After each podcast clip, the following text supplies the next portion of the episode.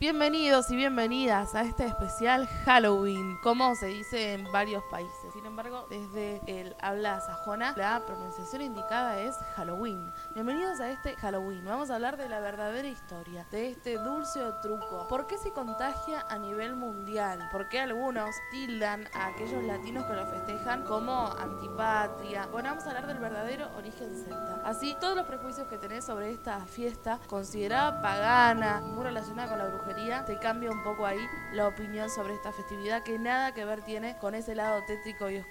Sin embargo, siempre es bueno tener alguna excusa para festejar con nuestros seres queridos, sobre todo si va acompañado del divertimento de aquello terrorífico, contar algunas historias divertidas o, por qué no, juntarse, ir a alguna fiesta, una noche de pelis. Bueno, hoy vamos a hablar entonces del origen de Halloween, el verdadero significado de este Halloween. En esta edición de podcast es un especial Halloween, por supuesto, a continuación la review de cada semana. Así que esta semana especial, doble podcast por esta festividad que tiene mucho que ver con nuestra serie de episodios relacionadas con el terror. La palabra Halloween es usada como tal por primera vez en el siglo XVI y proviene de una variación de la expresión escocesa inglesa All Hallows Even, que se traduce como víspera del Día de Todos los Santos, es decir, no tiene que ver tanto con la Noche de Brujas. En Halloween tiene su origen una festividad de los celtas, antiguos habitantes en Irlanda, conocida como Samhain, que deriva del irlandés antiguo y significa fin del verano. Se celebraba el final de temporada de cosechas en la cultura celta y esto era considerado como el año nuevo celta que comenzaba con la estación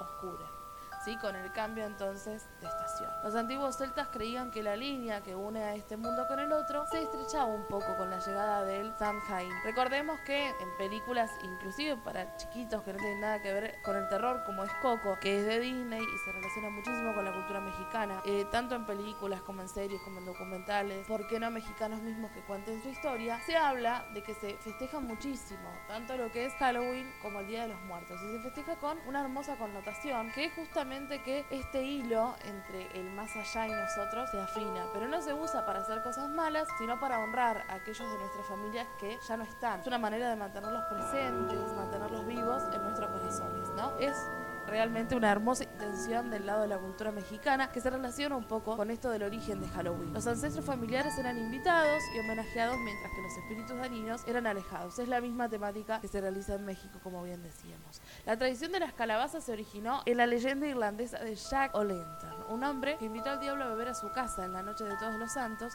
y finalmente acabó en el infierno. En Escocia los niños cantan o cuentan chistes o historias para ganar dulces. Las chicas jóvenes pelan una manzana frente al espejo alumbradas únicamente por una vela o candelabro. Si logran pelar la manzana y la cáscara es una sola tira, el espejo les mostrará la imagen de su futuro esposo. Ahí sí es un poquito más tétrico, pero la verdad que son festividades que envuelven todo un entorno divertido, lleno ahí de euforia y cosas nuevas, que realmente nosotros en Argentina no lo realizamos, pero no por eso quiere decir que esté mal. Pero a ver, hasta ahí es lo que pasó con el origen de Halloween. Pero esto se expandió. Cuando tuvo lugar la ocupación romana de los dominios celtas, la festividad fue asimilada por estos, aunque ya se celebraba en los últimos días de octubre y primeros de noviembre la festividad conocida como fiesta de la cosecha, en honor a Pomor, diosa de los árboles frutales. Entonces se mezclaron un poquito estas dos tradiciones. La tradición cristiana, porque importantes celebraciones como Navidad, Pascua y Pentecostés tienen vigilias que comienzan la noche anterior. Y esto pasa igual con la fiesta de todos los. Estaba bien visto, inclusive en una época que se utilice el Día de Todos los Santos o el Día de los Muertos para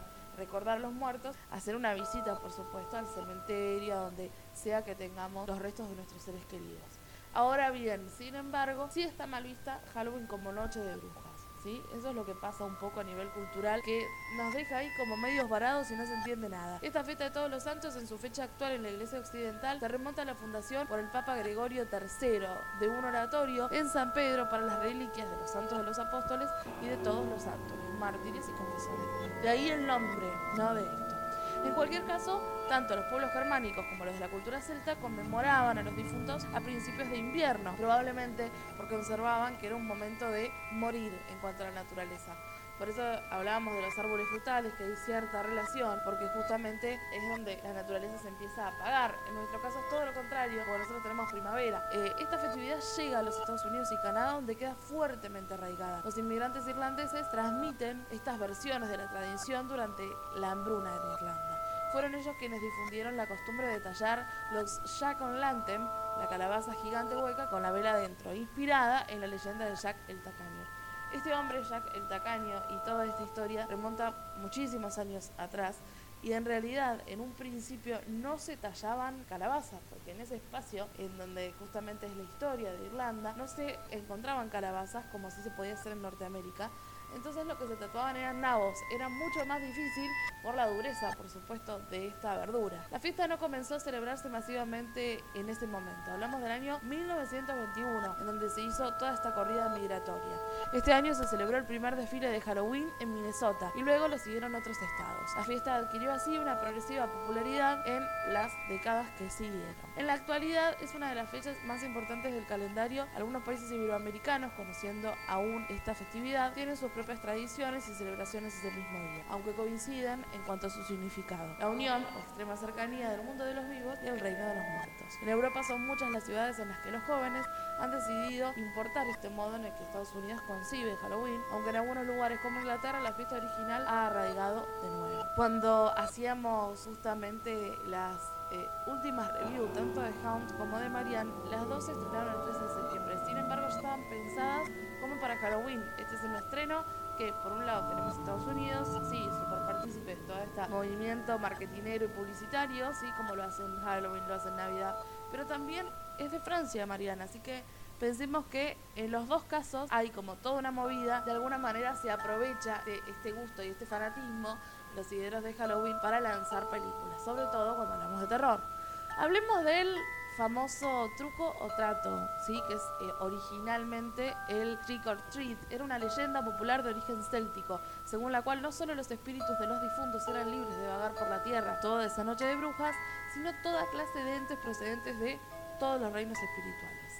Entre ellos había uno terriblemente malévolo que deambulaba por pueblos y aldeas, yendo de casa en casa pidiendo precisamente truco o trato. La leyenda asegura que lo mejor era hacer trato, sin importar el costo que éste tuviera, pues de no pactar con este espíritu, diría el nombre de Jack O'Lantern, que tiene mucho que ver con la leyenda que ya mencionamos, él usaría sus poderes para hacer truco, que consistía en maldecir la casa y a sus habitantes, dándole toda clase de infortunios y maldiciones, como enfermar a la familia, matar al ganado con pestes o hasta quemar su propia Realmente, aunque se ha generalizado la traducción de truco en castellano, por el inglés trick y trato literalmente por treat. En el caso de trick or treating no se trataba de un truco propiamente dicho, sino más bien de un susto o una broma. Por lo que una traducción más exacta sería, por ejemplo, susto o dulce o travesura o dulce. En la actualidad, los más chiquitos se disfrazan para la ocasión y pasan por las calles pidiendo golosinas dulces de puerta en puerta. Después de llamar a la puerta, los niños pronuncian la famosa frase dulce truco o truco o trato. Si los adultos les dan caramelos, dinero o cualquier tipo de recompensa, se interpreta que han aceptado el trato. Si por el contrario se niegan,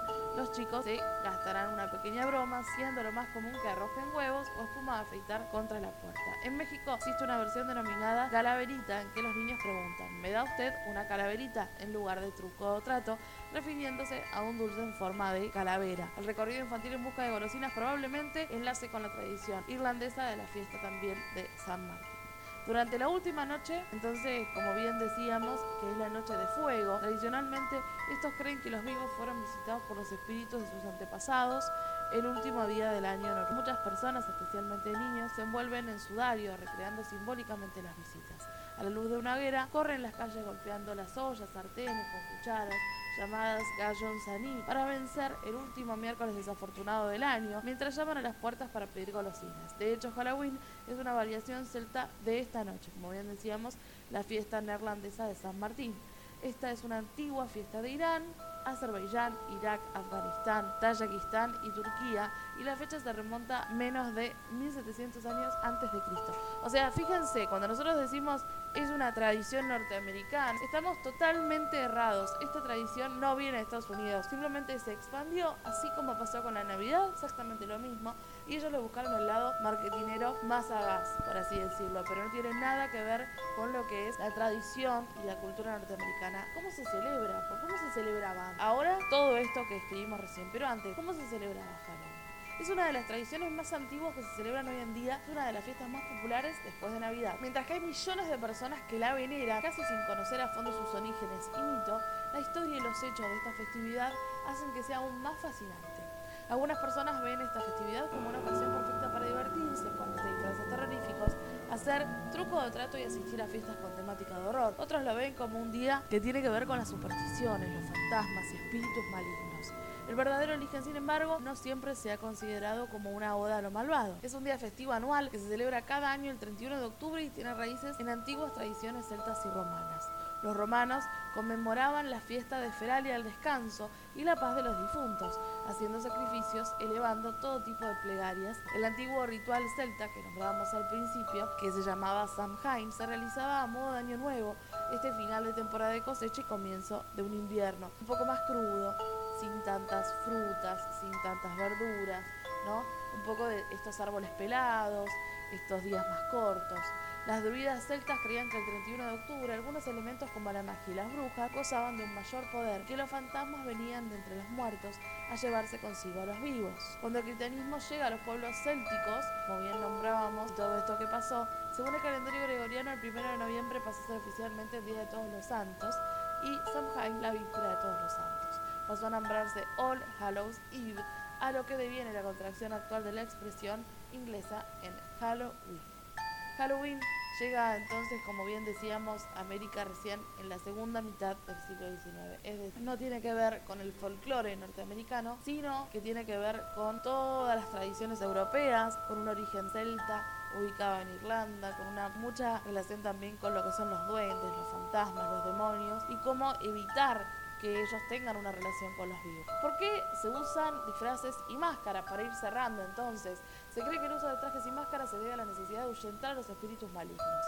Su propósito es adoptar la apariencia de un espíritu maligno para evitar así ser dañado. En Escocia los espíritus fueron suplantados por hombres jóvenes, vestidos de blanco, con máscaras o la cara pintada de negro. Halloween es una de las fechas más importantes en el calendario festivo estadounidense y canadiense, como bien decíamos. Y en algunos países también latinoamericanos, aunque todas las tradiciones y culturas coinciden en cuanto a un solo significado, que ya lo mencionábamos, que es la unión o extrema cercanía del mundo de los vivos al reino de los muertos. En Europa son muchas las ciudades en las que los jóvenes deciden importar el modo con el que Estados Unidos concibe entonces Halloween. Y por último, para ir terminando, esta noche de espíritus se creía que todas las ánimas visitaban las casas de sus familiares para que los espíritus no perturbasen a los aldeanos. Tenían que poner una vela en la ventana de su casa por cada difunto que hubiese en la familia. Si había una vela o un recuerdo de cada difunto de espíritu, no se molestaba a sus familiares. Si no era así, los espíritus los perturbarían por la noche y les harían caer en terribles pesadillas. Coco de Disney da inclusive una vuelta de tuerca en esto y dice que no solo mantenemos a los vivos protegidos con esta vela, em, y recordamos también a nuestros difuntos, sino que es una manera de que nuestros difuntos sigan de alguna manera existiendo en este otro plano. Que si nosotros nos olvidamos de venerarlos, de cuidarlos, de protegerlos, quizás también desaparezcan del todo. Eso es lo que nos deja. Así que Halloween tiene un montón de cosas lindas también. No solo es brujería, no solo es malas noticias, ¿sí? Ni hay que pensar que es algo que no tiene que ver con nuestra cultura. Sí, es algo que está relacionado a otras culturas, pero fíjense que el país que más lo comercializa a nivel mundial no tiene nada que ver con su origen. Así que a que le gusta Halloween, que salga a festejarlo. Terminamos así este especial Halloween. No te vayas porque a continuación va a seguir nuestra review de esta semana. Así que quédate con nosotros. Pasa, por supuesto, por Spotify, por Anchor, por todas las plataformas que tiene iOS. Nos podés encontrar directamente como Historias de la Ultratumba, ¿sí? que es la sección 3am de cuartavenida.com. Y si te cuesta encontrarnos así, te vas directamente a la página cuartavenida.com, este diario digital que tiene noticias de la Argentina y del mundo, pero que además en un apartadito, en una pestaña del lado derecho de la página, están todos los podcasts uno atrás del otro, por supuesto con nota. Y esta nota además trae el tráiler para que lo veas de cada review que hicimos durante este año. Seguí, por supuesto, acompañándonos en Spotify o en la plataforma que nos escuches. Un beso enorme y feliz Halloween.